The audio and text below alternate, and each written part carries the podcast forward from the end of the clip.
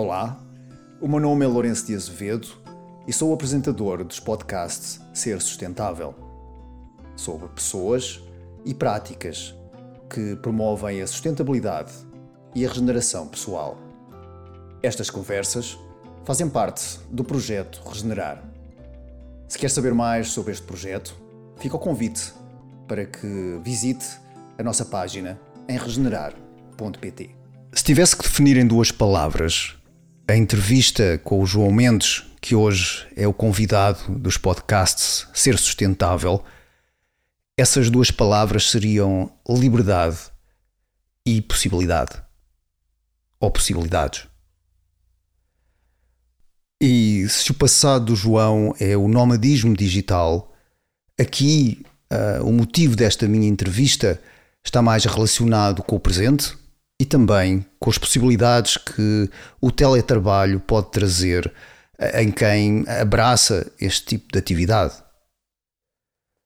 Com o passado em nomadismo digital, o João percorreu vários locais do planeta uh, a seu belo prazer, e esta é talvez uma das vantagens deste tipo de profissão, que é podermos escolher onde trabalhamos, como trabalhamos e com quem trabalhamos, mas que depois acabou por assentar Uh, e acabou por assentar, não no sentido de agora vou-me reformar, mas vou ficar num local e estabelecer uma relação sustentável e nutritiva com a comunidade à minha volta. Claro que a comunidade à volta do João, o nómada digital, é o mundo inteiro. E há estes dois, estas duas vertentes no trabalho do João, desenvolver as comunidades locais no sentido de sensibilizar uh, a possibilidade hoje, uh, mais que nunca, que é o teletrabalho, mas também um, assistir e a criar e a estar presente na organização uh, de eventos que divulgam este tipo de trabalho em várias partes do mundo. Eu não sei se é o trabalho do futuro neste momento, mas uma das razões uh, da minha entrevista com o João foi uma expressão que, em tempos em conversa, o João me dizia que na comunidade do teletrabalho não há falta de trabalho. Isto leva aqui uma reflexão final nesta introdução de até que ponto é que não é possível haver uma ligação maior uh, com pessoas como o João, com toda a sua sabedoria uh, de viagens, de tipos de trabalho, de uh, conexões que tem com o mundo e com as pessoas, até que ponto é que estas pessoas não são também extremamente importantes, uh, nem que seja para ajudar a entidades, como por exemplo os centros de emprego, a criar novas propostas e terem outros produtos que podem ser também bastante úteis uh, para as pessoas que estão neste momento desempregadas. Liberdade e possibilidades são assim duas palavras. E, mais uma vez, não diria que ninguém mais que o João, mas o João é de certo uma das pessoas que poderá falar sobre isso. Deixo-vos então com o João Mendes nestes podcasts do Ser Sustentável. Olá, João. Olá, Lourenço. Bom dia. Bom dia. Olha, antes de mais, muito obrigado por teres aceito o desafio de estar aqui no, no Ser Sustentável. Obrigado eu. E, e olha, um, esta é uma pergunta um bocado recorrente um, às pessoas que passam por aqui, que é o que é que define aquilo que tu fazes neste momento? Hum. Bom, então Obrigado pelo desafio, obrigado pelo convite. Uma honra enorme estar aqui com, contigo e partilhar um pouco essa experiência. E vou aproveitar então para inovar naquilo que eu digo uh, do que faço. Uhum. Uh, e então eu vou dizer que aquilo que eu faço é um, conectar pessoas e ideias. Um, e quem vê de fora diz: Mas então tu organizas eventos, certo? Mas aquilo que eu vejo, aquilo que me motiva, é conectar pessoas e eventos e, e ideias. Porque os eventos que eu faço, ou que eu estou envolvido, são eventos de temas que me interessam e que eu quero desenvolver. Uh, portanto, sou um profissional de eventos, mas que tenha sorte de trabalhar nos eventos, que também, nos temas dos eventos que também acredita. Portanto, acho que a resposta será, neste momento, conecto pessoas e ideias. E gero ideias ou colaborações, ou depois, depois arranjar uma forma mais, mais de dizer isto. Olha, e como é que tu chegas até aqui? Como é que, qual é o teu percurso? Tu, tu tens um percurso de nómada digital, não é? Um, e, e, como é que tu chegas, um, o, o teu processo de chegar até onde estás hoje, não é? Certo. Eu tenho um percurso nómada digital e de nómada não digital, offline, ou como quisermos chamar, temos que arranjar um termo aqui para, para os antigos backpackers uh, que tinham, que já eram de certa forma nómadas, não eram, eram digitais. Uhum. Então, um, eu costumo dividir isto um pouco em, em três vidas. Uh, estou, estou na minha terceira vida, podemos dizer assim. A primeira vida, trabalhava em Portugal, portanto, eu sou engenheiro industrial, uh, trabalhava como consultor, trabalhava para a indústria, trabalhei para unidades hospitalares, tudo na área da logística e operações. Tinha a minha vida em Portugal, eu trabalhava em Viana do Castelo, trabalhei no Porto, uh, portanto, essa era a minha primeira vida, a vida em que estava feliz, estava bem, estava entusiasmado uh, e nada mudou nesse, nesse aspecto. Simplesmente aquilo que eu senti uh, foi que eu gostava muito de viajar na perspectiva de viajar com tempo e houve um livro que eu li que foi o meu, meu Ignite Moment, que é o livro do Gonçalo Cadilho, O Planisfério Pessoal. E o Gonçalo Cadilho teve a sorte de, como escrevia na altura para o público, escrevia as crónicas, de viajar um pouco sem limite. Portanto, ele decidiu-se a viajar durante X meses e parava nos sítios consoante ia gostando. E essa forma de viajar atraiu-me tanto que eu disse: bem, eh, eu não vou esperar para trabalhar a minha vida toda para poder fazer isto.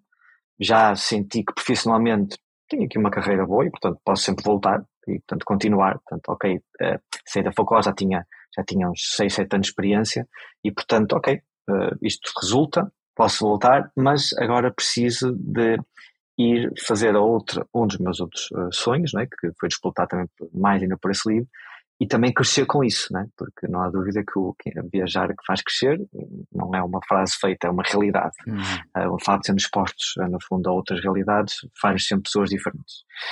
e, portanto, a minha segunda vida foi dar esse salto, dizer agora vou viajar pelo mundo. tive a sorte depois de conhecer a minha atual mulher e portanto também agarrou este, este desafio um, e nós decidimos fazê-lo de forma muito slow, muito, muito com calma, vamos parando em vários nos locais, queremos viver em todos os continentes e depois no final decidiremos, voltamos para Portugal, se viremos num desses locais, eh, enfim, veremos o que é que a viagem nos traz. E aquilo que começou com uma viagem de ano e meio, uh, estendeu-se para 12, 13 anos. uh, esta é a realidade, é a realidade pura e dura foi que passados 12, quase 13 anos, ainda estávamos neste trajeto de saltar entre continentes. E aí sim, a meio dessa viagem, uh, houve aquilo que eu chamo a minha terceira vida, a transição. E houve uma transição dupla.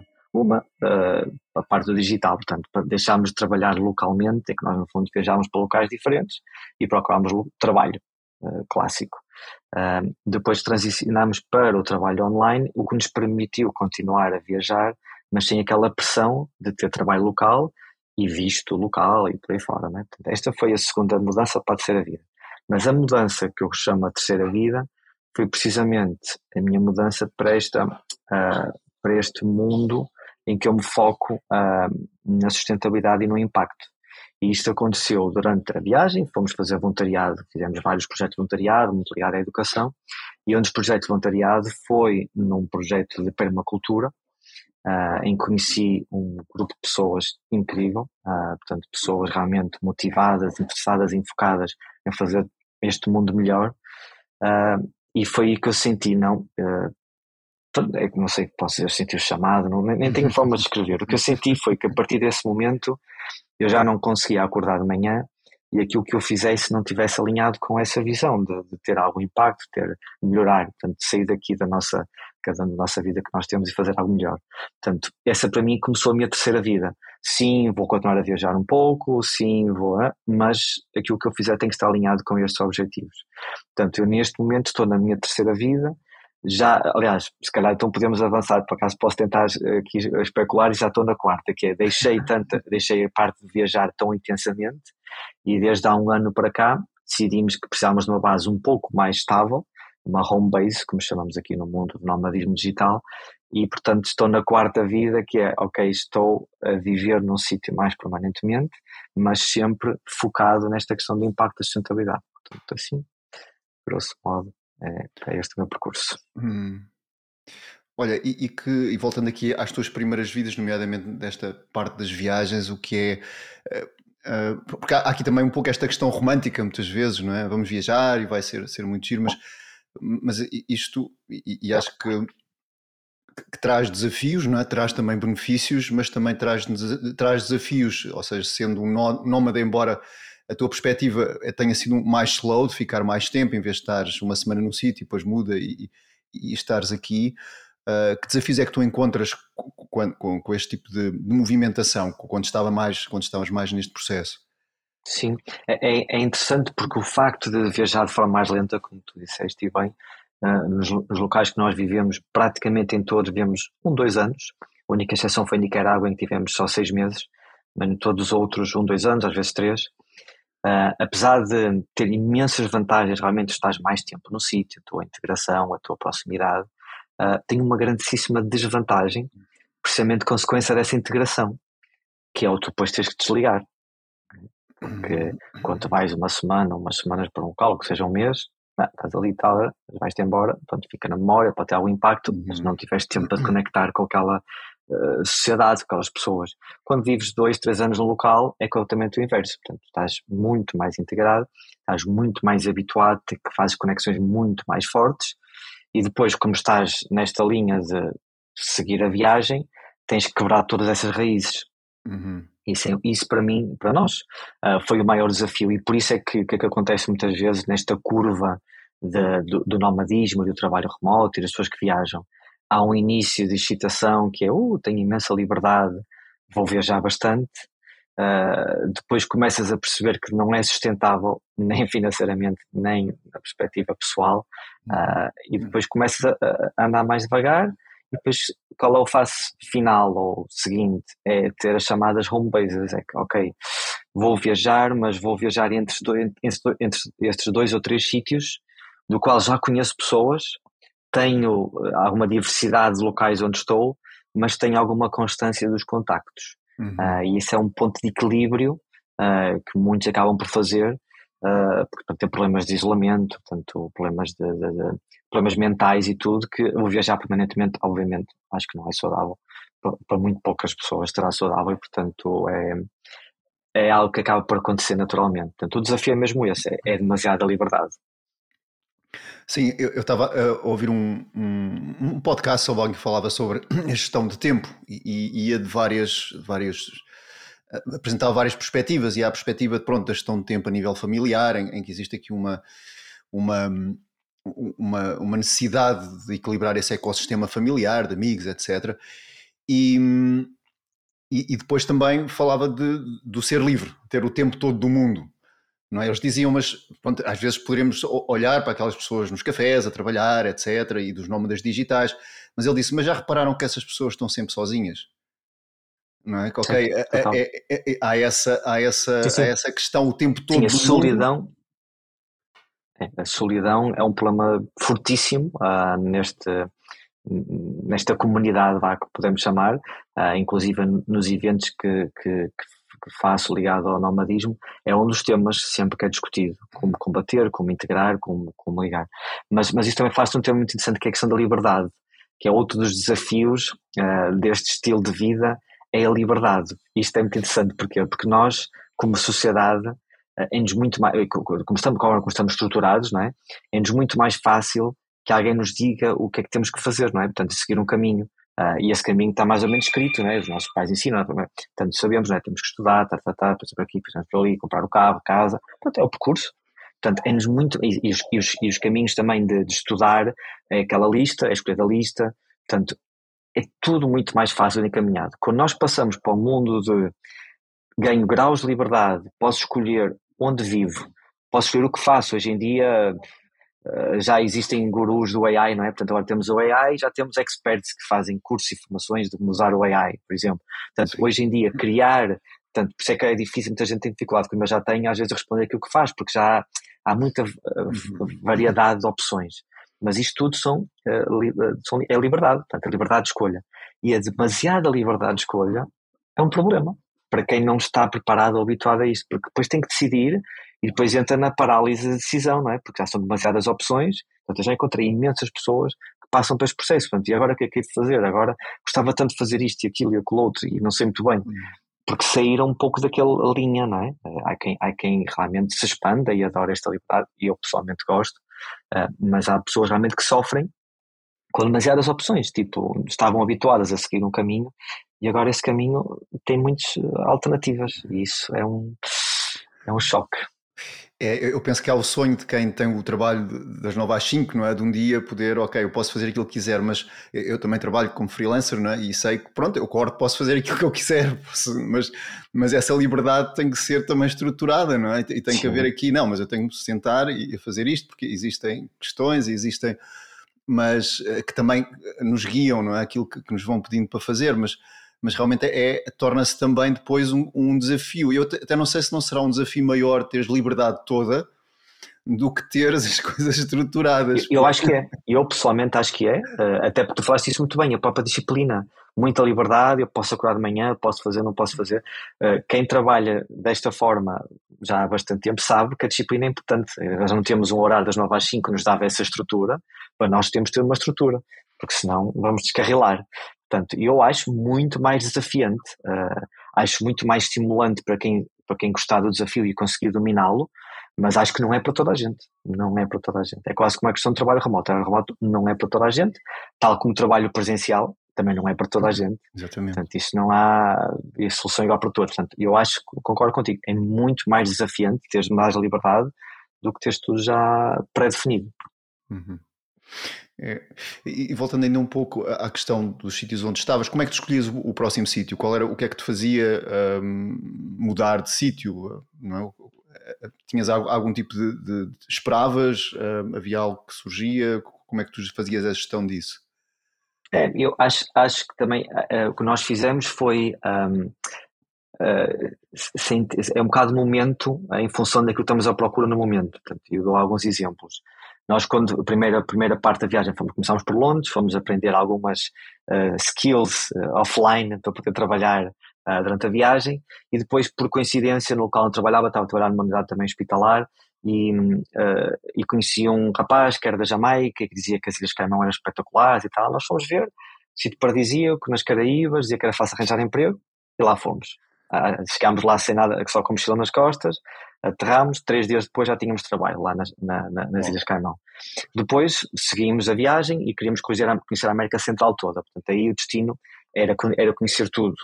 Mas depois pensamos, agora onde é que vamos a seguir? O que é que estava a acontecer? Eu, como grande fã do futebol, ia ter o Campeonato do Mundo no Brasil passado uns meses. Bem, acho que não vou desperdiçar a oportunidade de estar na capital do futebol durante o maior evento de futebol. Portanto, fomos para o Brasil. Gostámos. Ficámos uns anos lá. Depois, entretanto, como foi o passo seguinte, ah, agora somos nómadas digitais. Ah, onde é que os nómadas digitais normalmente estão? Porque aí é, aí é diferente. O nómada digital realmente viaja entre comunidades que já existem. Não viaja para países necessariamente. Eu não vou, eu não vou para a, Tailândia, para a Suécia, tal, é um exemplo. Não vou para a Suécia só porque, ou, ou, não vou para o México, só porque quero visitar lá os destinos. Ou, não é turismo, é comunidades. Portanto, onde é, que onde é que há essas comunidades dos nómadas?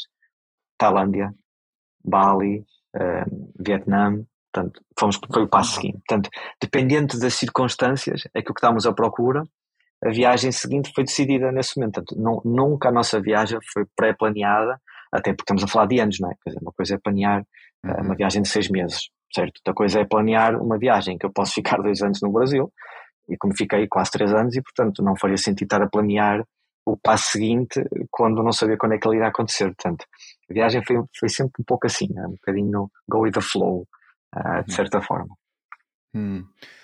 Eh, por acaso é, é, é, é, curioso que agora estás, pronto, fizeste agora este processo e isto também foi uma das razões porque eu gostaria de, gostei de, e, e, e, falei contigo para termos esta conversa, realmente de, de haver este processo e agora nesta quarta vida, como tu dizias, estás a, a, a criar raízes, não é? E, e também, um, basicamente, um, talvez a inspirar outros, talvez também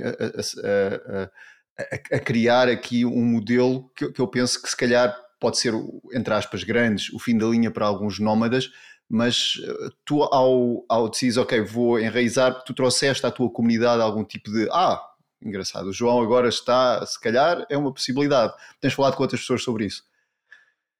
Sim, até porque, de certa forma, parte também do meu trabalho, que o meu trabalho com o trabalho remoto e faço eventos e alguns portanto, e o trabalho remoto para destinos, por exemplo, onde, eu, onde, onde agora está a minha base, que é nas Ilhas Canárias, as Ilhas Canárias têm interesse em promover uh, o destino para atrair mais nómadas, está uhum. com Portugal também está agora a fazer. Portanto, parte do meu trabalho, de certa forma, até é fazer isso. Portanto, eu, eu, o que eu faço de promoção até do destino não é para chatear, nem fazer inveja, nem irritar ninguém, como põe lá os poços na praia, não é esse o objetivo. Uh, pode ter essa consequência, e tem alguns amigos que já provavelmente já devem ter feito e bloqueado da, da timeline, mas é, é, um objetivo prático, não é? De que eu estou realmente a trabalhar também com o destino para mostrar que é um bom local para se viver. Portanto, a resposta é sim, porque profissionalmente tenho também esse interesse e, portanto, tenho tido impacto, tenho tido possibilidade de atrair ou de chamar a atenção como destino para muitas pessoas que tenham, especialmente as que, têm a possibilidade de trabalhar remotamente e, portanto, tenho essa flexibilidade. E com os eventos, não é? daqui a três semanas estou a organizar um festival de nómadas nas Canárias, precisamente para atrair também como destino. Tal como em outubro estarei também no Algarve a fazer a mesma coisa, a atrair também para Portugal mais nómadas. Lá está, um bocadinho o Algarve, passei fora também das grandes cidades, também para não ser tudo para o mesmo local e, e, com, e sonho, e nosso objetivo é o próximo até já ser numa cidade ainda mais pequena do interior de Portugal. Mas pronto, uhum. passo a passo. Sim. Sim, uh, eu estava a pensar que aqui numa perspectiva evolutiva, e podemos ver isto às vezes por ciclos da humanidade, eu estava a pensar que já, já passou um bocado a altura do que nós gostávamos de ler o Chris Gilboa, não sei se te lembras de ler, ele estava em, fez aquela coisa fazer não sei quantas viagens, e, ah, achamos piada que ele está a viajar, ou, e, e que, que, havia bloggers que faziam, falavam sobre isso, ou mesmo minimalistas, ah, estou a ver com 50 objetos, isso é muito interessante. E, e, e houve uma altura, se calhar até 2015, 2018, em, em, que havia aqui esta, esta, esta questão de que achávamos piada a isto, mas eu penso que pouco a pouco a coisa foi derrapando, mas se calhar no bom sentido, e, e acho eu que no bom sentido, para que a atenção vira-se para pessoas que viajam, por exemplo, não é? no caso de quem viaja, mas que tem um papel na comunidade. Ou seja, não só aquela pessoa que está a viajar só por viajar já, já não atrai atenções, se essa for o objetivo de um blogger, ou ah, não, agora estou aqui, ótimo, fica lá feliz, não é?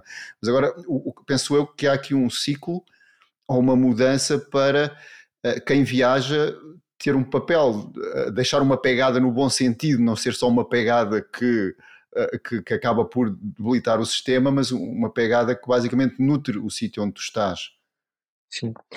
Eu acho que isso se vê é, é, é a tendência do turismo regenerativo, não é? Portanto, turismo mais sustentável uh, é algo que felizmente nos últimos anos tem crescido, há procura uh, e o nome digital não é mais que um turista de média duração. Uh, portanto, a estadia média do nome digital são dois ou três meses nos locais. Portanto, eu sou um pouco exceção, não sou, não sou o nome digital clássico, mas a média é essa, dois, três meses.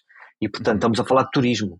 Só que é um turismo com, com uma possibilidade de um impacto diferente. É que não andar a correr de um lado para o outro, encher os, os, os, pontos turísticos. Muitas vezes, às vezes, chegam, o nómadas chega a um hotel ou, ou num destino e se calhar, que é mais chatice para o hotel, né? porque o hotel está habituado que os clientes tomem a pequeno almoço e vão à vidinha dele fazer os uhum. tours todos e depois voltem só para jantar ou para dormir. Uhum. E o nómada não faz isso. O nómada, não, não, tem calma, tem tempo. Ai, o tour, sim, sim, para a semana penso nisso. Agora preciso trabalhar um bocadinho, portanto, deixem estar aqui sossegado. Portanto, isso é um choque grande não é? que, que tem dentro da, da, indústria do turismo. Mas exatamente o que estavas a dizer é uma tendência que existe no turismo uh, mais regenerativo. Uhum. E tal como em tudo na nossa sociedade, ou em tudo, ou muitas coisas ligadas à sustentabilidade, um, as, uh, o mundo ocidental está mais avançado nisso e tanto tem mais procura.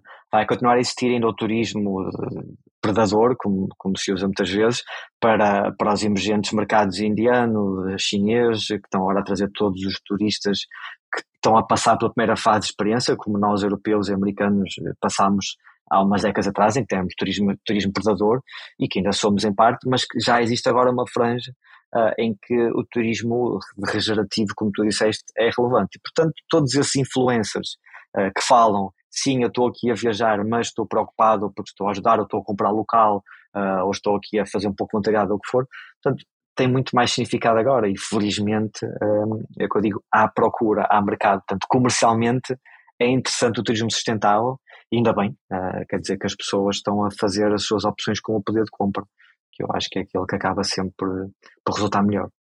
Hum. E, e, nestes eventos que estás a organizar, tu és, tens sido convidado ou, ou tu estás mesmo a organizar, és tu de raiz que estás a criar estes, estes, estes, estes encontros?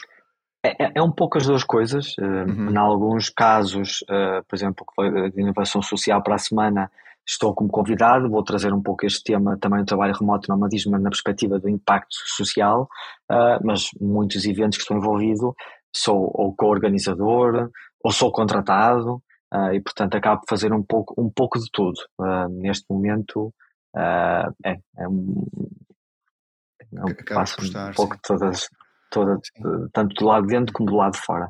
Mesmo do lado de dentro, para mim, como são eventos uh, que eu estou envolvido na produção e na própria na parte do conteúdo, mesmo eu não sendo um palestrante, uh, acabo por estar em, em, a influenciar a linha do que vai ser partilhado, uh, porque no uhum. fundo os palestrantes, os convidados, os, os, os, os, workshops e tudo, são feitos fruto dessa escolha que eu também estou envolvido. Portanto, de uma forma ou de outra, eu acabo por influenciar o conteúdo destes eventos que ou ligado à sustentabilidade, com o Greenface, como conheces bem, ou ligado ao trabalho remoto com os eventos uh, que também já deves ter visto na minha partilha. e, eu estava a pensar aqui um pouco quando estavas a falar nas viagens e, e tudo isso, um, que quando tu realizas estes eventos, o que é que no final as pessoas trazem? O que é que tu, às vezes há aqui estes aha moments e, e tu observas isso, o, o, que é que traz, não é? Tu vês pessoas que são que estão a viajar e que realmente vão, vão a esses eventos. Um, isso, isso transforma, achas que, que, estão a transformar também a forma de pensar das pessoas que estão lá? Se calhar não valia a pena se não acontecesse isso, mas o que é que tu vês dos outcomes ou, ou das transformações maiores que tu vês que das pessoas que, que vão a esses eventos que estás a organizar? Sim, eu, eu, acho que eu acho que este, um, isto é tudo muito novo, não é? De certa forma, este, não é que o trabalho remoto seja novo, não é? Já desde existe dos anos 70, mas a esta escala, a esta magnitude, eh, portanto, é, é novo e a pandemia obviamente que acelerou uh, tudo o que tem a ver com o trabalho remoto. E estes eventos normalmente acabam por fazer aha moments eh, de várias formas. Um, o, uma são as, ah, felizmente para esse evento vêm muitas pessoas que até ou estão curiosas ou ambicionam ter esta liberdade e, portanto, vão a estes eventos e conhecem muitas pessoas que são pessoas como elas e que e têm às vezes as mesmas dores e, e de repente descobrem que, que é possível mesmo para pessoas como elas, não é? porque às vezes já nas Canárias já fizemos alguns questionários e, e os locais pensam que isto é só possível para os estrangeiros ricaços que vêm sabe-se lá de onde. Ah, uhum. Uh, e, e não é de todo. O trabalho remoto deve ser das ferramentas de mais uh, acesso democrático ao trabalho, de, de, igualdade, de inclusão, que há uma vez existiu na nossa sociedade. Portanto, é uhum. exatamente o contrário.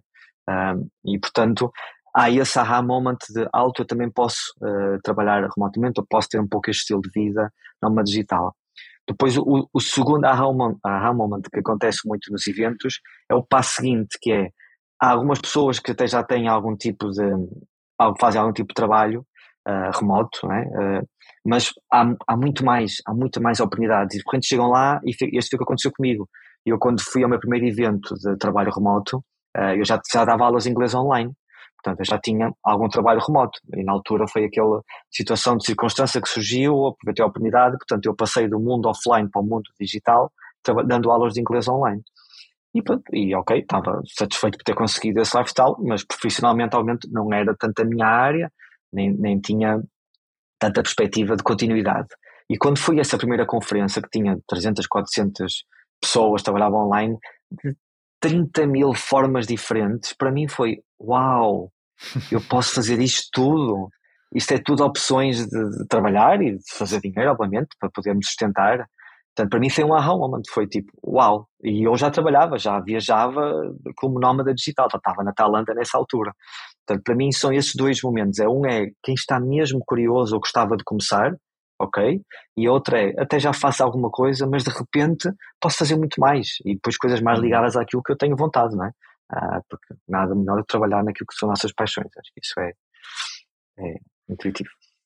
Eu, eu lembro-me ter visto antes, antes do Covid, pá, em 2017, lembro-me ter visto uma estatística que eu fiquei, vamos ver, não é? Que dizia 75% das profissões até 2025 nós não conhecemos quais são. Portanto, o que vai haver em 2025, 75% das, das profissões uh, são profissões que ainda não foram inventadas, não é? ficamos assim, ah, vamos ver, não é? E, e, já aí começou a surgir algumas, mas com o Covid foi-se uma coisa, não é?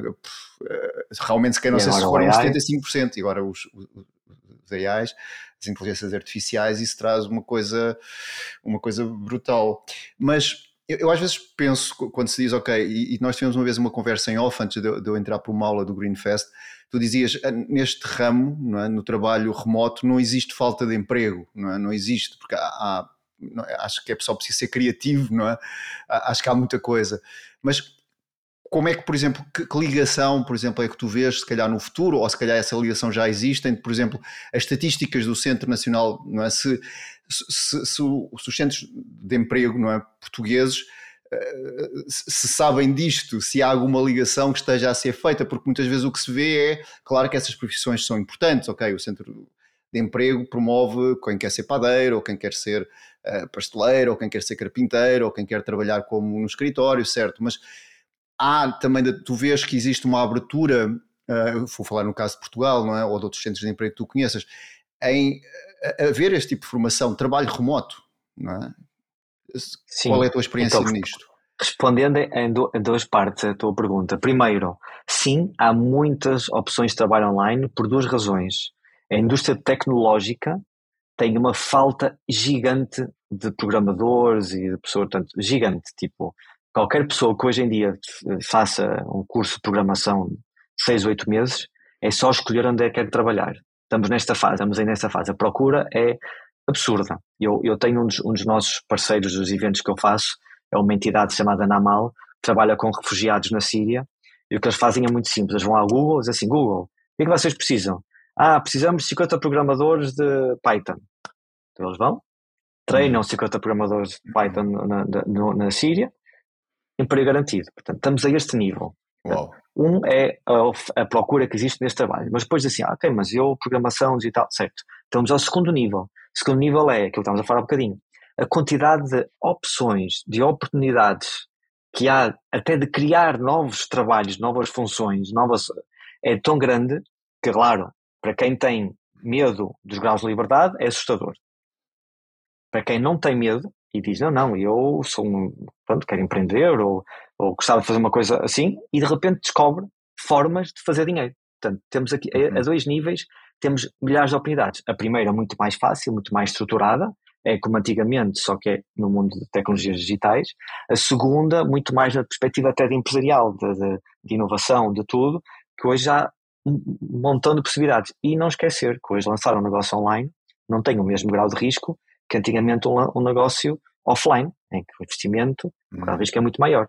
Portanto, hoje em dia pode-se tentar um montão de coisas, é? eu estou farto de encontrar pessoas, ah sim, eu comecei 15 negócios e agora este 15 disparou, pronto. E os, e os 14 negócios para trás, se calhar, gastou mais outros tostões. Portanto, é, é, este, é este mundo de oportunidades que realmente que existe e, portanto, não há que negar.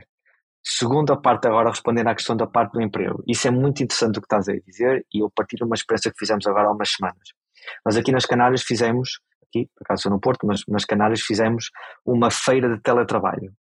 E qual foi o objetivo da Feira de Teletrabalho? Foi, nós contactámos o Centro de Desemprego, ou de Emprego, Centro de Emprego das Canárias, precisamente para, para, os, para os desempregados terem conhecimento disto, e o que nós fizemos foi, nesse evento, foi, trouxemos trabalhadores remotos locais, isto evento foi em espanhol, foi feito para os locais, desenhado para os locais, trouxemos trabalhadores remotos espanhóis e estrangeiros, e íamos atender algumas empresas e tudo até para dar, para, para precisamente para inspirar e demonstrar as pessoas que estão desempregadas uh, que havia esta possibilidade de trabalho remoto, precisamente para fazer essa ligação. E o que faz sentido, é precisamente, e claro que isto é um processo que demora, porque as instituições também têm o seu peso e a, e a, e a, área pública não, não, não é tão flexível como a área privada, mas aquilo que faz sentido, e já acontece hoje na Irlanda, eu estive na semana passada na Irlanda, foi precisamente com isso, portanto, os centros de emprego na Irlanda já têm integrados cursos para uh, ensinar as pessoas a trabalhar e a procurar trabalhos remotos. Portanto, uhum. Isso para mim é o passo natural.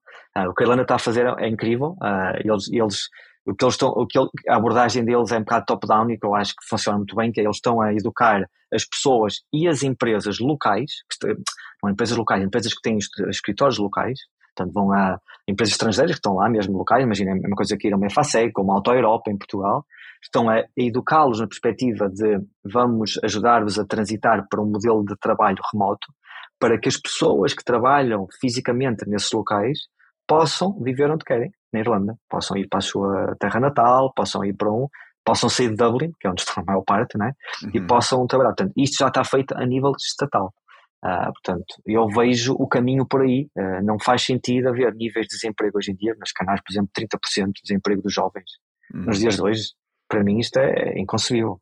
Uh, portanto, o que falta aqui é a educação, é chegar a essas pessoas e dar essa informação para conseguir dar esse passo.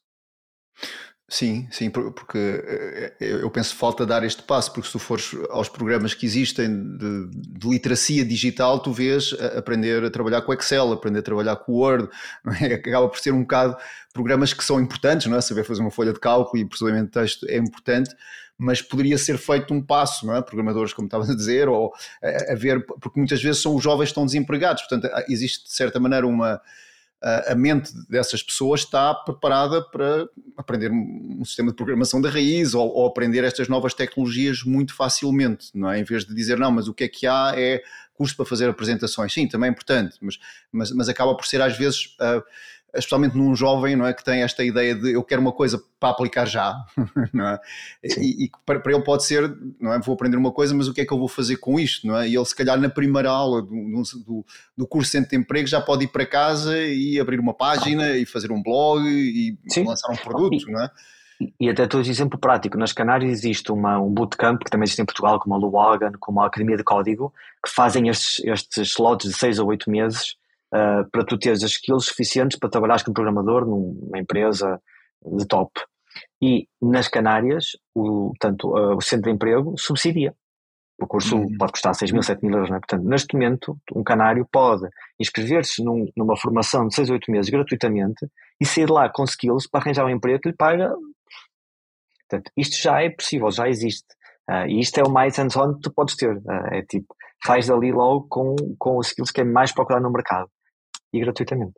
Uhum, uhum, sim, sim. E eh, se bem que às vezes eu penso que o meio digital, para algumas pessoas que vêm de fora, é, é um bocadinho esta ideia da. e que se vê nos influencers, não é? Enviem e-mails para toda a gente com um produto que não sei o quê. E eu, eu penso que, que, o que tu promoves é um bocado mais sério. Penso, não, tenho a certeza. O que tu promoves é sim. é um bocado mais sério do que esta questão de que se vê muitas vezes no digital é um, os youtubers ou, ou os instagramers ou, ou o que seja. E às vezes algumas pessoas têm a ideia que o trabalho digital é só isso é só postar fotografias e fazer vídeos engraçados e pôr no TikTok, etc. E, e, e o trabalho digital não é só isso, não é? E, e realmente abrir essa perspectiva é, é mesmo importante, porque há também muita desinformação nesse sentido não é? Sim, e é importante que perceba que o trabalho digital, o trabalho remoto pode ser um assalariado, uma pessoa que trabalha para uma empresa uh, em que trabalha remotamente, não tem nada a ver com, esta, com este mundo que tu partilhaste aí de resplandecente e luminoso e tudo, não, a maior parte das, das pessoas não vão trabalhar aí, vão, vão trabalhar, fazer o seu trabalho e vão, quer dizer, isto, isto para mim é um exercício de, imagina daqui a 15 ou 20 anos, os, os filhos vão olhar para os pais e vão dizer assim, mas ó pai, mas tu saías de casa, ias não sei onde, para te sentares num sítio, para fazer aquilo que podias fazer de casa. Vocês eram estranhos. Tipo, é isto, é, isto, é isto que vai acontecer. E isto são trabalhos normais, não é preciso passarmos todos para esta super área de, de, de brilhantes, não é? De, de, de Instagrams, não é? Que, que, também há pessoas que fazem bem e também é um trabalho para alguns e também é necessário. Tenha muito ruído, não é? Interessante.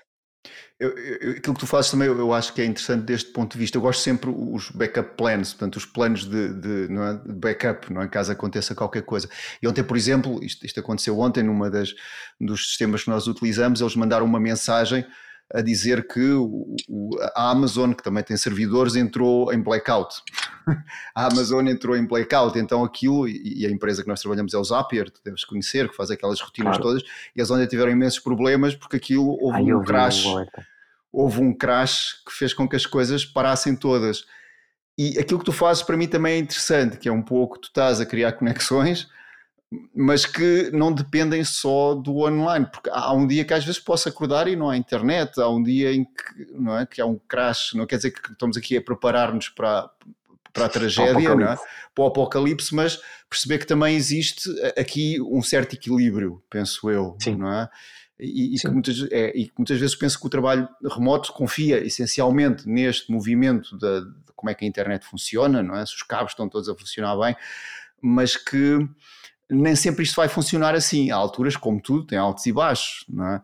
E isso que tu fazes, pronto, estar a criar ligações, onde estás, etc., acaba por criar aqui um backup plan, plan para dias ou para, para, momentos que possa, não aconteceu nenhum Covid a nível da internet. Imagina que a internet tem que parar durante seis meses, como é que seria? Não é? Certo. É. Um bom exercício. Sim, sim. É, no fundo, até tem um bocado a ver com aquela curva de maturidade que foi no início, não é? Uh, depois de viveres muito embrenhado no mundo digital, tu vais aprendendo a conseguir o teu equilíbrio, não é? Mesma uhum. coisa também com os telemóveis. Uh, uh, as pessoas, uma geração mais velha neste momento, que estão mais ligados ao telemóvel, passam muitas horas e nós já passamos um pouco por isso. portanto, já conseguimos equilibrar um pouquinho mais. Portanto, e isto do online e do offline, de estar a viver num local mais permanentemente, é esse meio termo, né? que eu acho que é aquilo que será o equilíbrio, nem muita terra, nem muita. Portanto, é, é, é, no meio está sempre equilíbrio, né? como diziam, como, como o Olga, o, o livro dinamarquês, no meio está sempre equilíbrio. Portanto, tanto o online o offline é mesmo esta questão de resiliência, né? essa questão de realmente pensarmos a longo prazo e estarmos parando um bocadinho para tudo. Uh, viver 100% online é um risco, tal como hoje em dia 100% offline pode ser limitante. Não é necessariamente o risco, mas pode ser limitante, porque também pode acabar o offline que nós temos ali, eh, eh, pode fechar eh, aquela indústria, pode mudar, pode vir um vulcão e de repente tens que mudar de casa, como aconteceu na La Palma, nas Canárias, há dois anos, e se a tua dependência é 100% offline, também perde essa resiliência. Portanto, para mim, uma sociedade resiliente neste momento é quem consiga viver um bocadinho pelos dois mundos uh, e consiga, se perder um, tem o outro e vice-versa. Portanto, sim, vejo, vejo isso realmente como um futuro de equilíbrio. Hum. Sim, porque eu, quando estás também só offline, eu, penso às vezes aquelas empresas que chegam a uma povoação e se instalam lá, então há aquela pessoa que aprende a pôr a borracha naquela pecinha que só existe naquele carro daquela marca, não é? E certo. depois se essa empresa fecha? Já não há mais empresas que precisem daquele trabalho da pessoa. E Sim. eu penso que o trabalho remoto permite tu tornar-te um especialista numa área e se houver algum problema nessa empresa em que trabalhas, certeza que essa especialidade existe noutras Sim. áreas, não é? E consegues adaptar melhor, não é? Porque se a fábrica vai embora, tu, tu, estás numa aldeia, não é? Que se tens família, se tens. Como é que tu te organizas, não é? E, e por isso é que muitas vezes há, há, essa questão, não é? E, o, o, isso, já agora deixa eu partilhar uma aquilo que eu vi na Irlanda também na semana passada, é precisamente muito ligado a isso, porque é exatamente isso. A fábrica vai, muitas vezes vai para um local porque tem benefícios fiscais. A uhum. Irlanda uhum. é famosíssima por atrair imensas empresas para lá por causa do IRC deles ser muito mais baixo, uh, mas amanhã, e eles falaram disso na, na conferência precisamente, e, e, na perspectiva até de alerta, estavam lá alguns partidos políticos e tudo, na perspectiva até de alerta, porque amanhã perdemos esse benefício, porque, sei lá, o, o vizinho faz não é, concorrência, não é? Ou, ou então avançamos, como os Estados Unidos estão a tentar, que é um, o IRC global para o teu planeta, ou seja o que for. E as empresas vão para outros locais uh, e, e, levam ou algumas pessoas, as que foram para lá propósito, ou as que ficam lá sofrem. Uh, e, portanto, a perspectiva deles como país já é mais de vamos atrair pessoas, que pessoas e não empresas. Vamos fazer com que o país seja interessante para se viver, Vamos uhum. atrair estas pessoas, claro que o trabalho remoto facilita, porque podem cá pessoas que trabalham depois para estas empresas uh, e que depois empresas, se calhar, se tiverem 50, 100 pessoas na mesma empresa lá no, no mesmo destino, no mesmo país, se calhar até fazem lá um, um espaço de trabalho e tudo, ou seja, indiretamente, mas não diretamente. Porque se a empresa mudar, seja para onde for, as pessoas estão lá na mesma e já se integraram localmente. Portanto, é uma mudança de chip de vamos deixar de atrair empresas, vamos passar a atrair pessoas. Uh, e isso, em termos de resiliência das comunidades, é, mim, uhum. é o melhor. É, é, é, o melhor que acaba por se tornar bastante mais sustentável. Eu, a primeira vez que ouvi falar de trabalho remoto foi já, não sei, anos 80. Não? Estava a ler um artigo num jornal em que fiquei entusiasmado com aquilo, porque havia um, um senhor que era arquiteto que vivia na Escócia. E então o que ele fazia era um, de manhã trabalhava e depois enviava por modem, na, na altura, enviava por modem o trabalho e à tarde ia velejar eu ouvi aquilo e ah, eu quero fazer isto um dia, eu ter esta liberdade.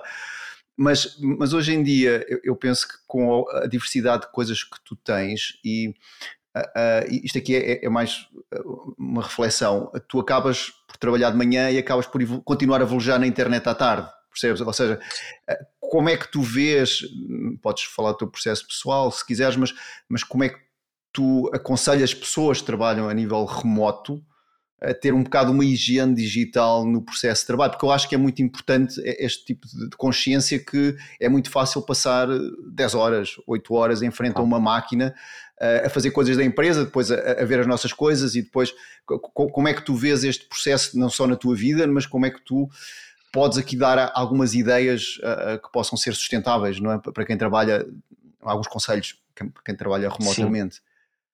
Eu acho que isto vai rever, e um pouco até o que vocês também fazem, até com, com a aptitude, hábitos, não é? A disciplina, é aquilo que falámos no início. Um, se nós formos indisciplinados na nossa vida, uh, com demasiada liberdade, é uma desgraça. Um, e, portanto, aquilo que realmente se tem que aprender é sermos nós próprios a criar os nossos, nossos limites, os nossos boundaries, uh, de certa forma, e ter essa noção de que vou trabalhar X horas e vou parar uh, e tem que conseguir fazer.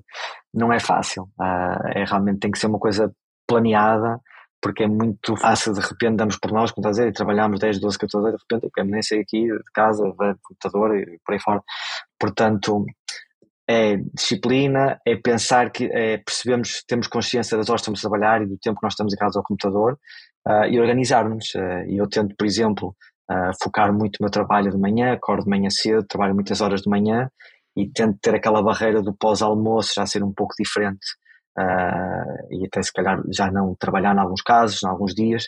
Portanto, uso, uso essa estratégia, já usei diferentes, já fiz de forma diferente, ao longo da vida a pessoa vai, vai dando, mas é tentar de forma planeada ter algumas regras porque, porque senão é, é uma desgraça, senão vamos cair num buraco uh, fundo de, uh, pronto, demasiado trabalho, demasiado tempo conectado uh, e não conseguimos desconectar.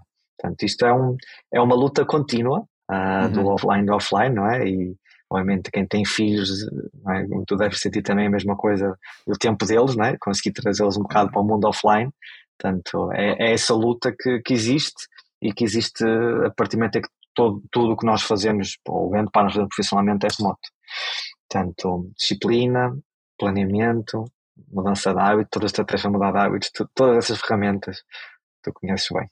Hum. Sim, eu estava a pensar se há, se tu conheces para além, isso naqueles, nos, nos eventos que tu, que tu, que tu estás presente, se existe já alguma área de saúde para nómadas, percebes como é que, porque tu como disseste, às vezes há, há burnouts também e às vezes há, uma série de coisas, se existe também já uma área especializada nesta, se existe já pessoas não é, que dão aconselhamento ou se, se conhece algum Sim. trabalho nesse sentido. Sim, sim, já, já. Aliás, eu até estava a conversar na semana passada com, com uma colega e tentava tentar incitá-la a começar um evento até dedicado só a esse tema. Porque hum. o que há neste momento é, nos eventos, alguns especialistas falam sobre isso. Nas canais, por exemplo, nós temos uma especializada em mental health uh, ligada ao tema, portanto, e nas conferências que organizamos lá, ela costuma falar sobre isso. Uh, existem muitas pessoas a falar de deportividade, lifestyle, uh, como é que eles chamam? Uh, work-life work balance. Portanto, existem muitas pessoas que trouxeram esse tema, que não são necessariamente só trabalho remoto, isso são, são soft skills que uhum. são transversais, não é? Uh, mas sim, mas já, já há muito este tema falado em termos do wellness, uh, porque lá está, porque já está mais madura a curva de nómadas, portanto, já houve nómadas que já procuraram isso, que já desenvolveram isso e, portanto, já estão a oferecer. Portanto, sim, saúde mental é um fortíssimo, até a própria questão do, do dating, não é? Do, do, do, procurar relações amorosas, não é?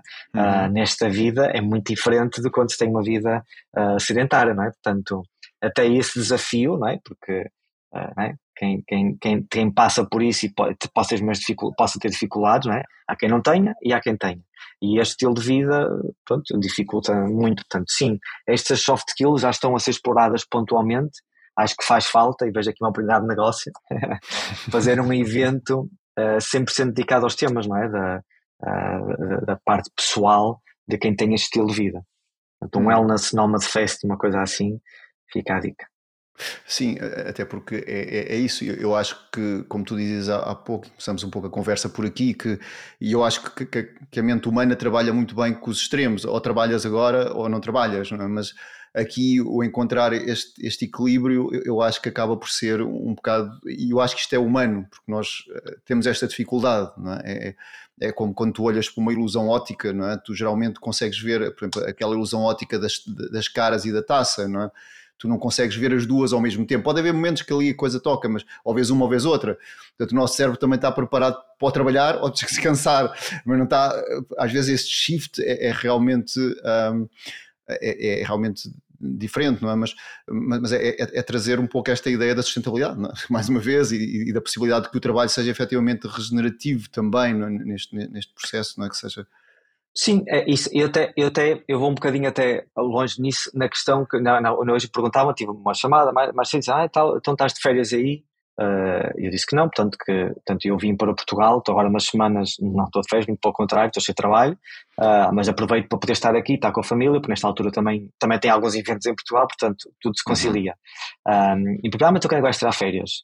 E eu defendo, tenho uma teoria uh, que quando digo que não tenho, não sou um caso de estudo, porque precisa esperar muitos anos para poder ser um caso nestas coisas, que é uh, desenvolvendo um bom equilíbrio uh, de trabalho e vida pessoal e gostando daquilo que se faz na perspectiva do trabalho, que é aquilo que me está a acontecer neste momento, e eu não sinto necessidade de parar e dizer assim, agora vou estar duas semanas sem pensar nisto. Não sinto essa neste momento não sinto. Estou a fazer esta experiência há um ano e meio, quase dois. Uh, se calhar daqui a 5 anos vou dizer não, que absurdo, não faz sentido aquilo que eu fiz. Uhum, claro. Mas o que é que acontece hoje? Como nós não temos aquele trabalho pré-formatado em que aquele life balance não existia de todo, uh, que as pessoas só tinham tempo para chegar a casa, fazer o jantar, olhar para as crianças e, e pouco mais, um, temos neste momento a possibilidade de desenhar, como chamam, desenhar o nosso estilo de vida, podemos tentar equilibrar um pouquinho mais. E eu estou a tentar fazer aquilo que gosto de fazer da forma e do esforço que aquilo pretende fazer e tendo tempo suficiente para mim para que esse equilíbrio se mantenha e aquele paradigma de não, não, tens, momento onde tens que parar. Gostava de acabar com isso ou de evitar isso.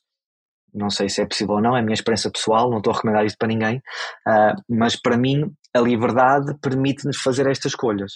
Uh, e para já sinto-me. Sim, mas eu acho que isso também, eu também, partilhando contigo, eu também tenho esse desafio, também gosto muito daquilo que faço e, e, e, estas, e estas fronteiras acabam por não ser às vezes muito claras, não é?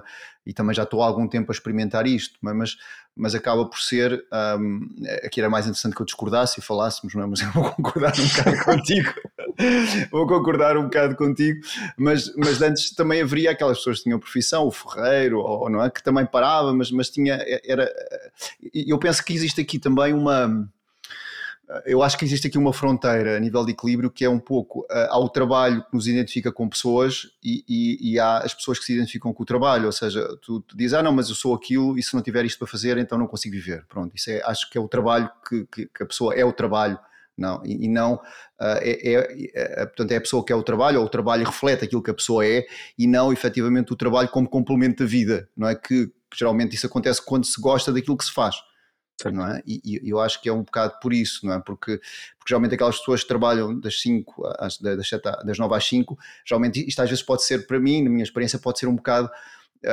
complexo porque elas querem parar de trabalhar, querem chegar claro. às 5 da tarde e acabou, não é? Então isso às vezes também não é fácil olhar para esta possibilidade também. Sim, porque no fundo o ser humano, no, no seu uh, ser, não gosta de regras e, né? e estes 9 às 5 é um horário forçado e, portanto, e às vezes estás contente, não estás, enquanto no nosso caso, nós, imagina, não nos apetece, não estamos a gostar, é? podemos fazer coisas diferentes, o das 9 às 5 não tem tanta essa possibilidade, não é? Portanto, tem que estar lá e, portanto, aquilo também consome, é? Ou gosta mesmo muito e tem a sorte, e há, claro, felizmente há muita gente com isso, mas uhum. acho que a estatística diz que não é 10 ou 15% é que estão realmente contentes com o seu trabalho, acho que uma vez que vi foi mais ou menos por aí. Um, os outros 85 não têm essa sorte e, portanto, essa restrição faz com que a pessoa queira esquecer, não é? Parar. Um, eu, eu, eu, por exemplo, até, até tenho um exemplo meu, eu sempre gostei muito daquilo que fiz na, na minha primeira vida. Mas depois, na segunda vida, um dos trabalhos que se, que se faz em viagem, offline, é restauração, é trabalho em bares ou restaurantes, uhum. né? E eu fui fazer um curso de bartending em Londres para poder fazer os coquetéis guitarra e tal, né? para poder conseguir trabalhar e ter um bom rendimento logo. É logo na perspectiva aí de, de, de meio de carreira.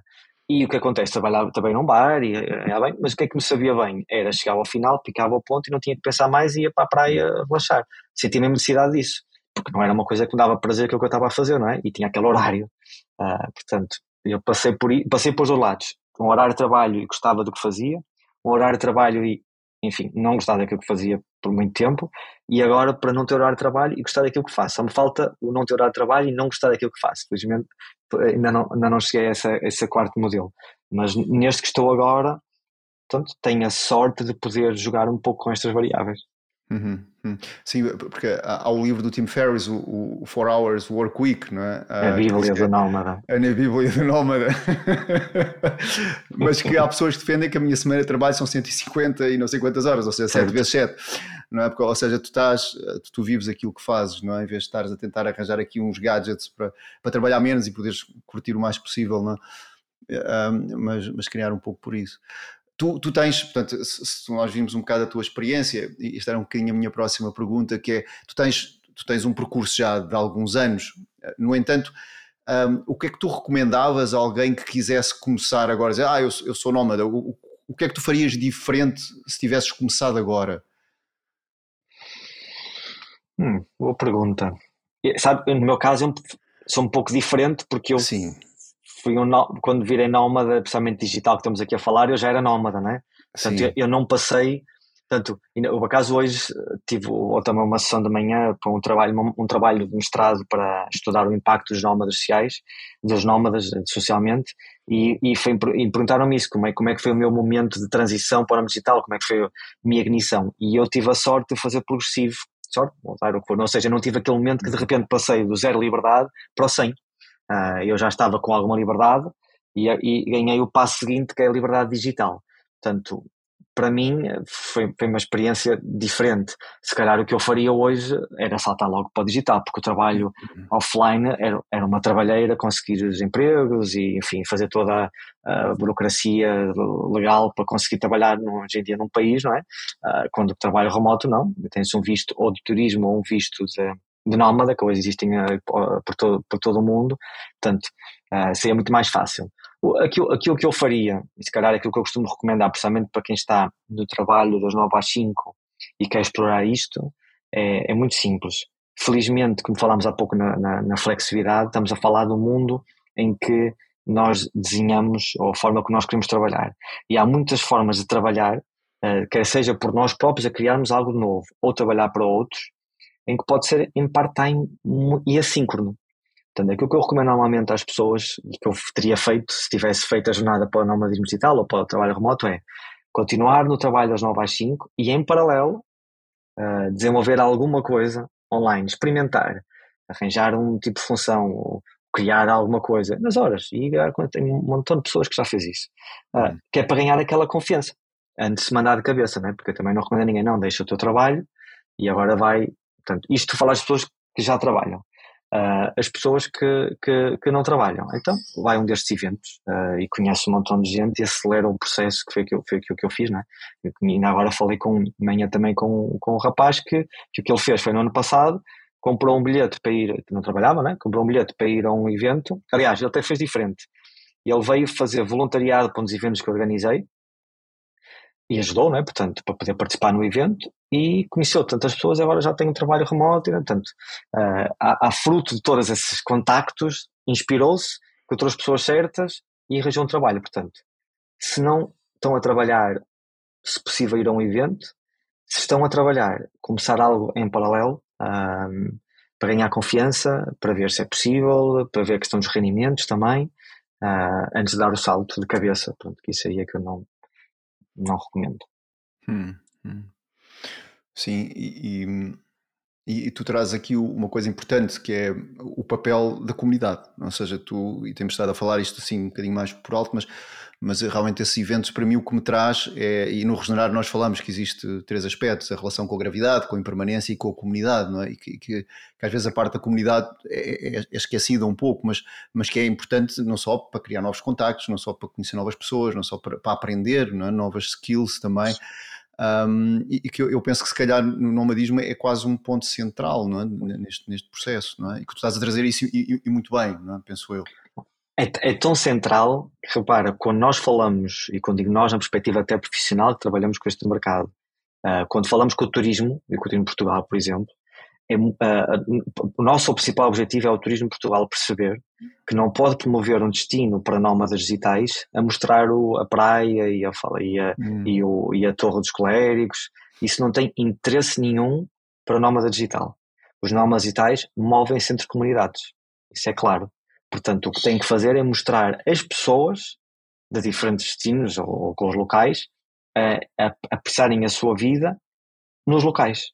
Se é que se tem a torre por trás, porreiro, se tem a praia, tudo bem. Mas é, tanto, ou seja, é, é uma mudança de paradigma para o, o vendedor de destino, que é para mostrar destino versus mostrar a comunidade. Porque o nómada é isso que procura. E eu, quando procuro, eu fui para para as Canárias, porque já existe lá uma comunidade forte de trabalhadores remotos e de nómadas. Uh, não iria vou morar para uma ilha em que, com todo respeito, mas só viveriam locais, uh, porque esta comunidade com quem eu também convivo são pessoas também que são trabalhadoras remotas. Portanto, eu, eu fui morar para um local que tem as duas. Tem uma forte comunidade local e tem uma forte comunidade de trabalhos remotos, de trabalhadores remotos, que felizmente, em alguns níveis, estão a interligar. Portanto, sim, sem dúvida, comunidade, porque é na comunidade que nós, é, é procurar a tribo, não é? No fundo, nós gostamos de estar, não é? Estamos em Portugal, gostamos de estar com portugueses, estamos no Porto, gostamos de estar com portugueses, Uh, estamos no estádio do Benfica, não vou falar do então gosto de estar com benfiquistas, um, e portanto, e, e, e, o nómada faz isso na sua vida completa, portanto, viaja para locais, portanto, sim, comunidade é o ponto mais crítico uh, nesta, neste novo movimento. Hum.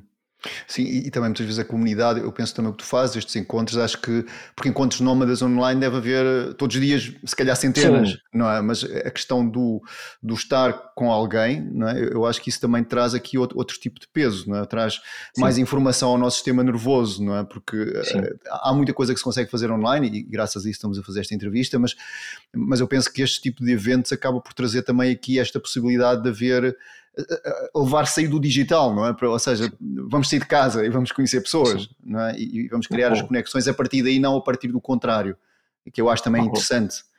É começar a partir de uma base que é, que é, que é, que é, que é sólida, que é física, que é táctil, para uma base digital em vez do contrário. Claro que é possível certo. as duas formas, mas isso que tu fazes acho que tem um impacto maior sobre o nosso sistema nervoso ou sobre a parte evolucional se o nosso sistema nervoso tem a ver com, com a evolução do ser humano, não é? Portanto, nós aprendemos a estar em tribos, aprendemos a estar uma série de coisas e, e, crescemos a partir disso. E eu acho que é, é, é, curioso como é que tu unes a questão do digital, que é uma coisa nova é? neste, neste aspecto, e vais buscar também eh, este, este aspecto tradicional de como é que o nosso sistema nervoso funciona. Claro, não sei se isto é intencional, mas de qualquer maneira há, há aqui isto que eu, que eu acho que é muito interessante no projeto.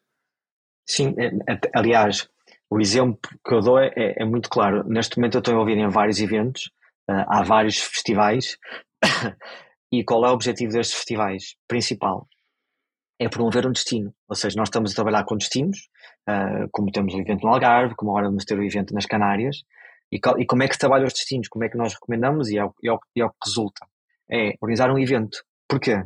Porque traz as pessoas presencialmente ao destino para durante uns dias ou um par de semanas, como é das Canárias, conviver, relacionar-se com outros que também estão a viajar e com os locais. E quando digo locais, digo a dois níveis. Os locais que são uh, originais lá e os locais que são os trabalhadores remotos ou nómadas que já vivem lá, né? como eu, a pessoa das Canárias. Considero, já não sou tecnicamente um nómada digital, sou um trabalhador remoto vivo e tenho, mas, estou, mas sou de lá. Portanto, eu, se, se, nós fazemos um evento lá durante duas semanas em que, em que tu vais lá e conheces tanto os locais como os trabalhadores remotos vão lá e ainda conheces o destino, é a melhor forma de promover o destino. Não é uhum. cá com fotografias e tal, é a experiência pessoal de estar num local e interagir com tempo suficiente, né? por isso é que fazemos eventos um pouco largos, né? duas semanas, largo para evento, não é? Não é largo na prática, não é assim. Mas depois quem fica duas semanas começou nómada, depois fica lá um mês, porque tem essa facilidade e já que estão lá para conhecer a ilha e ir até um sítio giro, de repente estão lá um mês. Em Albufeira a mesma coisa, portanto, uh, no Algarve a mesma coisa. Portanto, o nosso objetivo é promover destinos com comunidade. E comunidade nada mais que um evento presencial. Eventos online não têm nem, nem é comparável o impacto que têm em termos de promoção de um destino e de uma comunidade. Sim, sim, eu penso que há, que há este fator humano que, que, é mesmo importante. E, e como é que tu, tu, falaste na questão de, pronto, deste shift tem que haver na parte do, do turismo, de, de pensar, ok, então vamos deixar de pôr a Torre dos Clérigos ou a Torre de Belém e, e, mudar isto para as comunidades. É quase como se houvesse embaixadores dos nómadas em cada, em cada, em cada comunidade, não é? Como é que eles como é que eles, estão a, a, a lidar com isto e, e, a dar a volta à questão? Eles, estão, eh, o turismo está, está receptivo a isto ou é, é, é, uma vertente ainda um bocado mainstream? O que, o que é que tu... So, uh, sim e não. Uh, tem havido muitas conversações, o que mostra a receptividade.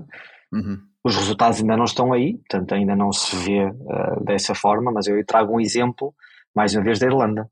Uh, neste momento o que a Irlanda tem, tem uma rede gigante de mini comunidades espalhadas pelo país, com, e a parte são voluntários, com gestores de comunidade locais, os embaixadores de cada terra, uh, a promover eventos, iniciativas em cada desses, desses, desses mini destinos.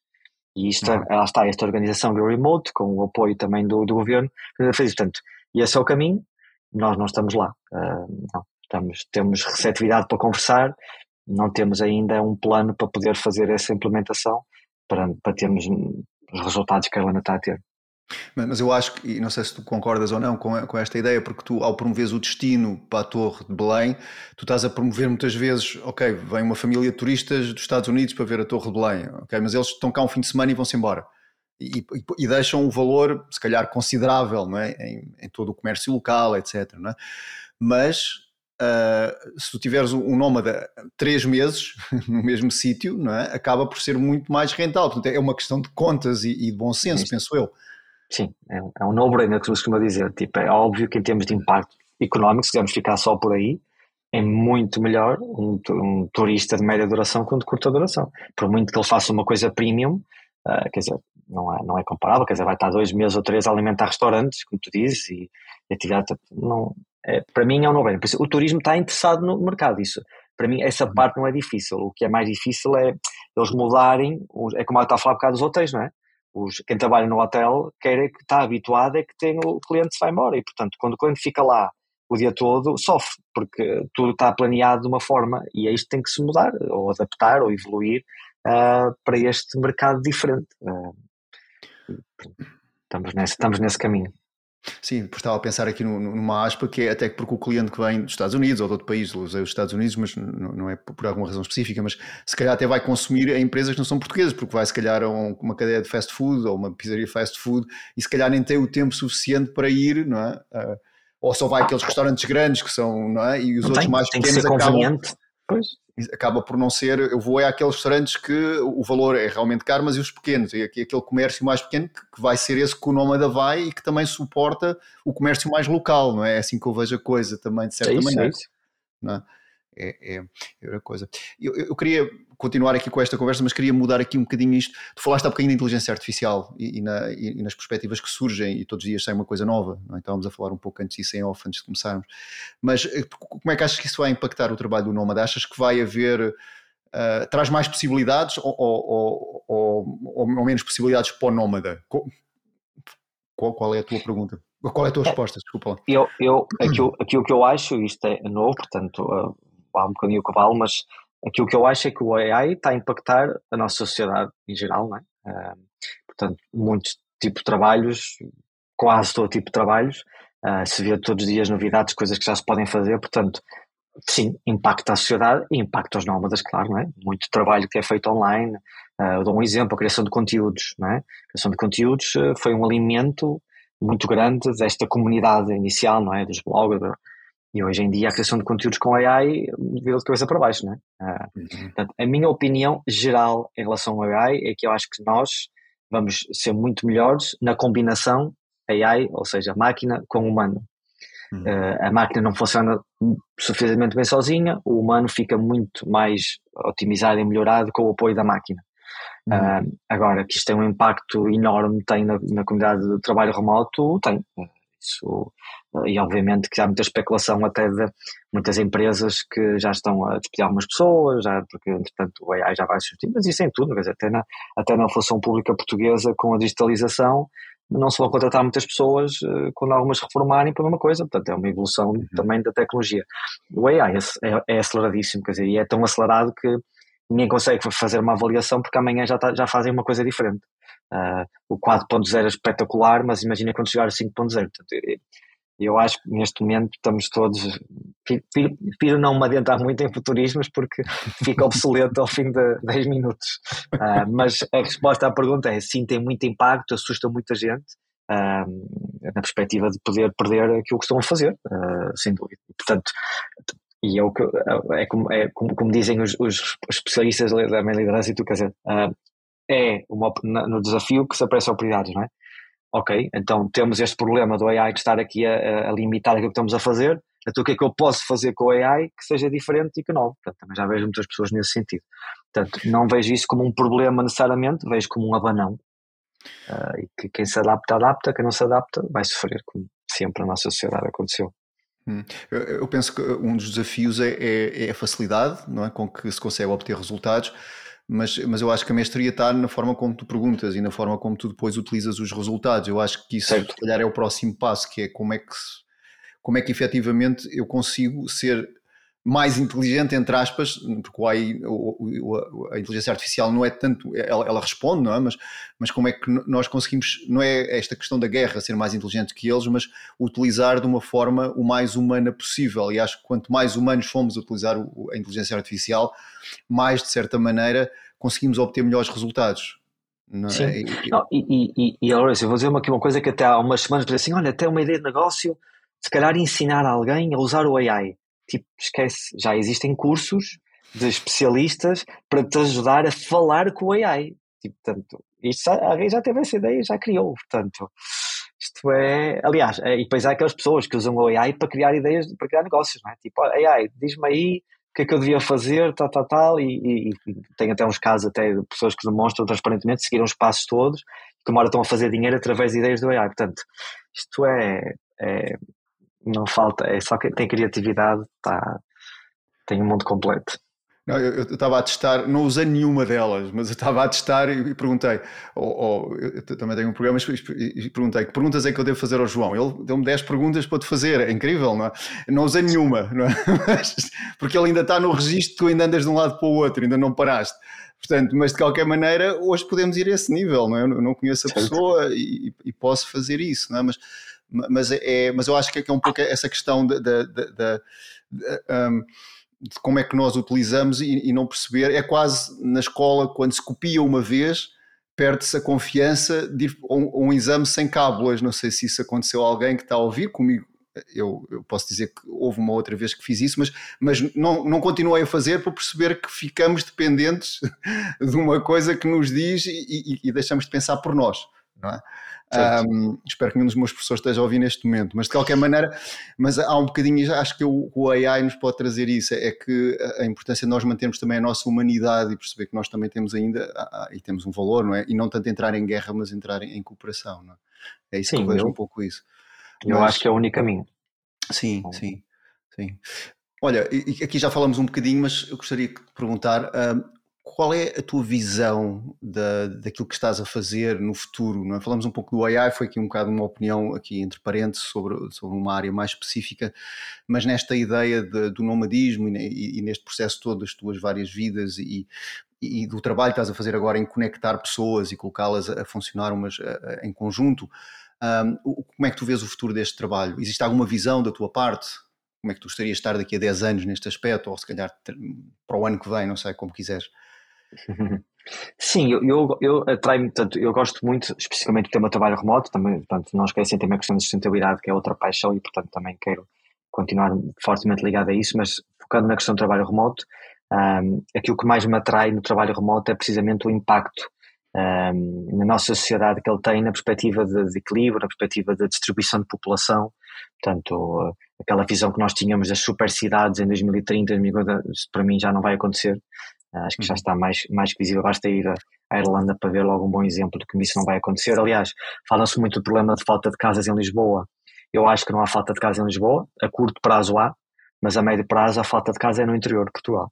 Uh, porque as pessoas vão ter a possibilidade de se mudar de Lisboa cada vez mais e portanto o problema não é não é a média duração a médio prazo não é falta de casa em Lisboa portanto eu o que eu, o que eu me vejo o que eu gostaria é trabalhar com este tema numa forma estratégica uh, e poder ajudar uh, tanto Portugal como Espanha um, a poder definir e a, e a, trabalhar neste tema para, para ver os benefícios reais e, e, estruturados do trabalho remoto na nossa sociedade, que é ter uhum. um país em que temos uma população muito mais distribuída, não temos o chamado êxodo rural, temos mais um êxodo urbano até que um êxodo rural, portanto, temos acesso a trabalho a pessoas, tanto desemprego, Portanto, todas essas questões que o trabalho remoto toca diretamente, eu gostava nos próximos anos estar envolvido na forma como se luta com isso. De que forma é, não sei. Uh, temos estado em conversações com o Turismo Portugal, temos estado em conversações com o Governo também, uh, e portanto temos tido aí, há uma possibilidade também de, de termos de macarronese, em termos de, de programa projetivo, portanto, há aqui vários, vários caminhos a seguir, como eu veria, eu gostava de ver daqui a uns anos, é continuar novamente ligado aos eventos, mas como sempre como ferramenta para conexão, e para melhorar a visibilidade para estes temas e, portanto, estar a ajudar os países um, a, a, beneficiar e que a sociedade a beneficiar com o trabalho remoto. É isso. É uhum. essa a minha, minha visão. A, a fórmula é, vai ser como uma viagem. Vamos ver. Uh, há aqui várias opções. Vamos ver qual é aquela que, que realmente que, que, que vinga. Sim, até porque eh, isto está a mudar tão rápido, não é? Que, que pronto, é, é geralmente antes fazia-se planos a mais longo prazo e, realmente o que tu dizes é, é, é, é realmente este, este, este vai-se caminhando e, e, e vai-se fazendo. Hum. Olha, João, onde é que podemos encontrar o teu trabalho? Como é que podemos saber de ti e daquilo que tu fazes eu, e dos eventos? Eu, eu vivo no LinkedIn, uh, tenho, lá, tenho lá a minha segunda casa, uh, portanto, se quem procurar J, mesmo a letra J, Mendes, uh, pode me encontrar lá e contactar e eu sou muito responsivo e respondo a tudo. Um, e depois tenho um site, uh, fala um bocadinho também de mim, que é o, que é o jmendes.space, uh, onde me tentam, no fundo, apresentar uh, e partilhar um pouco desta, destas ambições. Uh, portanto, por aí, depois tem N eventos, quer dizer, não faço de agora estar a partilhar todo, todos os eventos, portanto, acho, acho que é mais, mais assim, diria o LinkedIn, quem não quiser usar, uh, tem essa página jmendes.space um, e pode, pode saber um pouco mais de mim e contactar-me também. Sim, e, e, também tu, tu, estás, quer dizer, estás no back-office, mas uh, estás lá presentemente também no Green Fest, não é? Que, é um festival que tu Sim, sim, também... ah, sim, encontrar pessoalmente é em setembro, final de setembro no Green Fest, lá estaremos mais uma vez para mais um grande evento, uh, até termos o Blue Fest, uh, se tudo correr bem próximo ano também, um, portanto, sim, presencialmente sim. Estava a falar, estava ainda com o chip do, do digital. Lembrei-me onde é que, sim, onde, sim e, e estás costuma estar aí, para além dos seus eventos, o Green Fest, até lá sim. vai sair, vai sair esta. Sim, sim, aliás, pronto, recomendo, obviamente, a quem nos ouve, quem não conhece, que devem ser poucos, mas uh, em, em Mosteiro de Bens, em Braga, mais uma vez estaremos aí no final do mês de setembro, e portanto é uma oportunidade também de falarmos de todos os temas de impacto na nossa sociedade, de desenvolvimento pessoal, de sustentabilidade, uh, impacto social direto, enfim, é uma festa de, de, pessoas incríveis, inspiradoras e, portanto, a minha grande motivação sempre para unidade este, este evento é realmente, é, é, lá está, é conectar as pessoas e, e deixar que a magia aconteça. Ok. Olha, queres deixar aqui no final desta entrevista alguma mensagem a minha mensagem é, é um pouco aquilo que eu, no fundo, que fez a diferença para mim. Uh, acho que o viajar transforma mesmo, uh, e portanto, para quem estiver a ouvir e tiver a possibilidade de viajar com calma, uh, para, que essa transformação seja real, que eu faça. tenho amigos que ou, ou fazem ano sabático, ou tenho um período de férias longo, enfim, estou em transição. Uh, pronto, fez, não estou a dizer para não viajar de curta duração, claro, porque puder faço, faço como quiser, mas havendo essa possibilidade, viagem, uh, mas viagem profundamente e, e, é, e é seguir o caminho. Depois as luzes aparecerão. Olha, João, muito obrigado por ter estado aqui mais uma vez no Ser Sustentável e, e desejo-te eh, que os teus projetos continuem e que vais criando aqui esta base que já estás a criar, mas, mas que traga cada vez seja possível tornar isto mais vivo, especialmente trazer ah, esta questão que tu falaste, trazer isto mais também à sociedade, não só de, de um nicho, não é? que cada vez é menos um nicho, mas que, que haja também o reconhecimento destas, desta, disto tudo isso pelas autoridades mais governamentais, pelo Instituto de Turismo, por tudo isso, para, para ser algo que seja cada vez mais integrado, não é? que seja mais visível também, é? como falamos. Obrigado, João, obrigado por ter estado Não. Obrigado, Lourenço, pela oportunidade de poder realmente partilhar um pouquinho esta perspectiva para não todos pensarmos que o nomadismo é só aquelas as Instagramers. Uh, e obrigado por isso e pronto, e vemos-nos, se não antes, pessoalmente no Greenfest em, em setembro. Obrigado. Muito obrigado por ter escutado esta conversa dos podcasts Ser Sustentável e deixo-lhe o convite, se deseja suportar este projeto, que partilhe este podcast, esta conversa ou que deixe a sua opinião de uma a 5 estrelas no Apple Podcasts, no Spotify ou no Google Podcasts. Muito obrigado.